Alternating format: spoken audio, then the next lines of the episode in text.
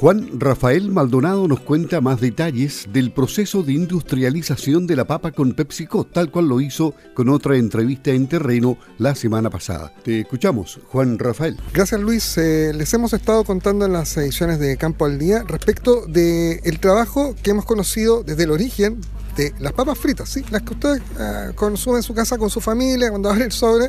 Hay todo un secreto, todo un proceso detrás. Y vamos a hablar de eh, cómo la, la, empresa PepsiCo eh, está visualizando precisamente el tema productivo. Y para eso estamos con Nelson Campos, que es gerente de agronegocios del Cono Sur de PepsiCo. Nelson, gracias por acompañarnos. Eh, preguntarte precisamente por este concepto de agricultura regenerativa que están manejando en la empresa, eh, de pensar más allá, ¿no?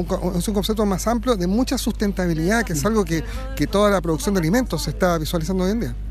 Hola, ¿cómo estás? Gracias por esta instancia. Mira, la agricultura regenerativa para nosotros es un modelo de sustentabilidad real, concreta, en la cual nosotros hemos podido plasmar nuestros principales desafíos en base a la sustentabilidad. Uno de los principales es el cambio climático, expresado fuertemente por la constante sequía que nos está quejando. El segundo punto que es nuestro desafío es cómo nosotros vamos a poder hacer frente al aumento de plagas y enfermedades producto de este mismo cambio climático y algo que es fundamental y esencial para lo que es la parte de sustentabilidad, cómo le podemos devolver la salud al suelo. La agricultura regenerativa se preocupa mucho del ecosistema, la flora y fauna microbiana, que es lo que hace que los suelos sean fértiles. Eso mismo nos ha obligado de una manera, y digo obligado porque suena como un poquito que lo teníamos que hacer, pero esa obligación se transformó en una convicción una vez que nosotros pudimos evaluar y ver y comprobar qué tan potente, qué tan potente era preocuparnos de estos, de estos temas. Por ejemplo, cuando hablamos de la regeneración del suelo, jamás vamos a tener como PepsiCo y nuestros productores un campo descubierto, porque sabemos que la erosión nos va a jugar en contra. A lo mejor no este año, pero sí durante los próximos años. Y eso pasa a ser clave.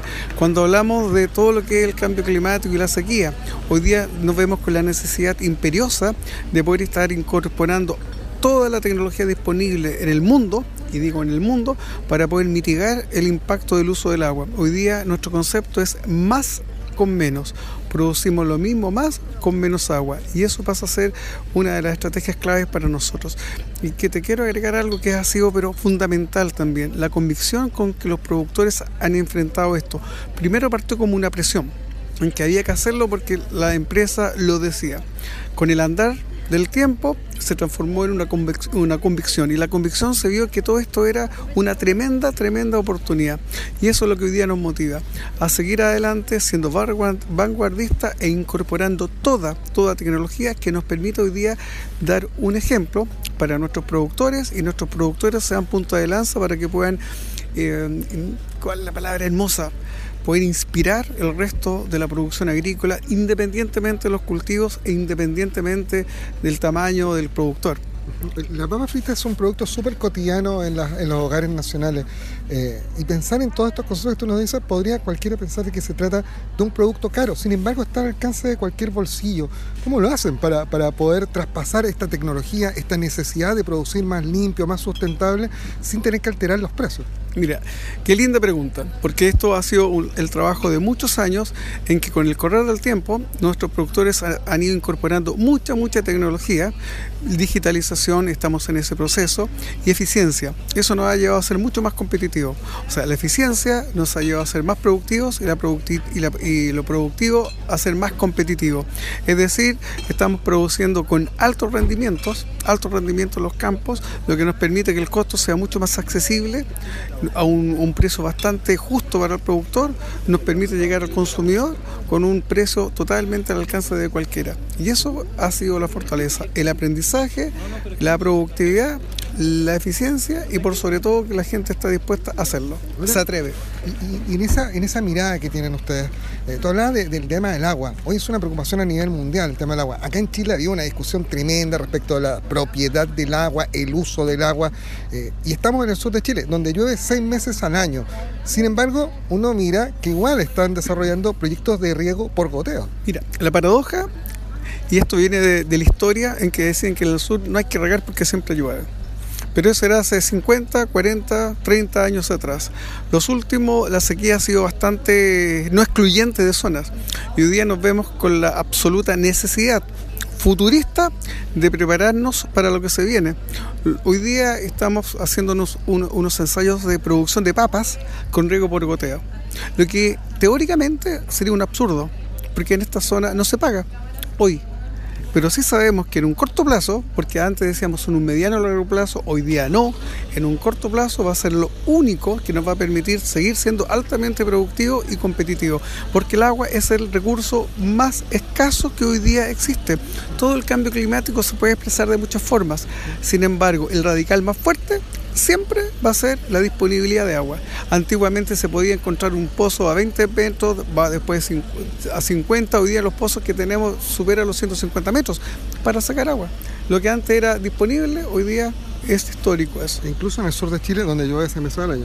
Es que mira, es que lo loco, ¿ah? hoy día nos decían, oye, pero ¿cómo están regando papas en el sur? ¿Cómo están incorporando riego por goteo? ¿Por qué tienen los pivotes? Porque no solamente falta agua, sino que las estaciones se desplazaron. Llueve cuando tiene que, entre comillas, llover en invierno y tenemos una primavera seca, tenemos un verano seco, que es donde nosotros producimos nuestros productos.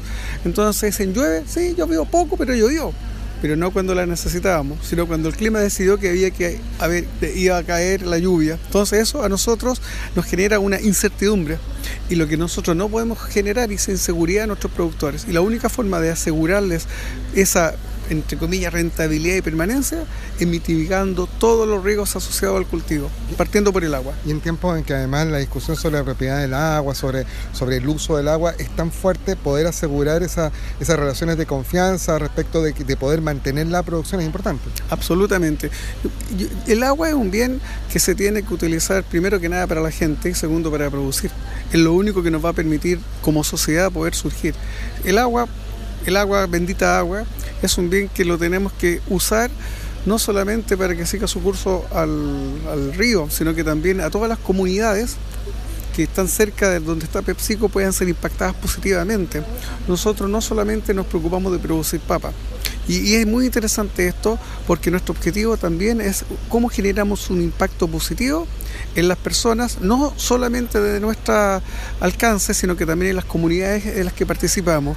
Y eso no solamente va en poder decirles que, lo que pensamos que puede ser una oportunidad laboral, sino también es darle todo lo que es una instrucción de la importancia de cuidar, en este caso puntual, el agua, el recurso agua. No te puedo dejar de preguntar respecto del, suelo. Tú no, hablas de, este respeto que tienen de, no exigir el suelo. Eh, ¿Qué pasa? Hoy día vimos cosecha de papas aquí en la comuna de Río Negro. ¿Qué pasa mañana con este suelo? Bueno, este, mañana este suelo primero no queda descubierto se levanta la papa en este caso específico y se siembra, ya sea con una avena o con un cereal, de manera que en el corto plazo rápidamente esté cubierto y le podamos sacar eh, rápidamente una producción, pero no una producción que siempre se cosecha. Muchas veces la producción es para incorporarla al suelo. Y esto es un tema de reciprocidad. El suelo nos da el sustento, nosotros sustentamos el suelo. Y esto nos permite un círculo virtuoso que tiene que ver con que queremos hacer apuestas al mediano o largo plazo en todo esto. No sacamos nada con explotar el suelo, explotar el suelo y explotar el suelo. Eso tiene patitas cortas. En dos años ese suelo ya no sirve. Y hoy día lo que queremos es proyectarnos los próximos 100 años. Y eso también en base a relaciones de confianza. Por ejemplo, en este predio agrícola del parque eh, tiene una relación de más de 20 años eh, produciendo para, para, la empresa PepsiCo. 25 años exactamente, en la cual hemos crecido juntos. La compañía ah, vio en, en, esta, en este predio, en Agrícola del Parque, gente que tenía la visión, la visión de querer pensar en el largo plazo y no en el inmediato. Eso cómo lo podemos ver. No se al inicio cualquier negocio se asocia mucho al oportunismo y el oportunismo significa cómo capitalizo la utilidad hoy. Mañana no sé, ahí vemos.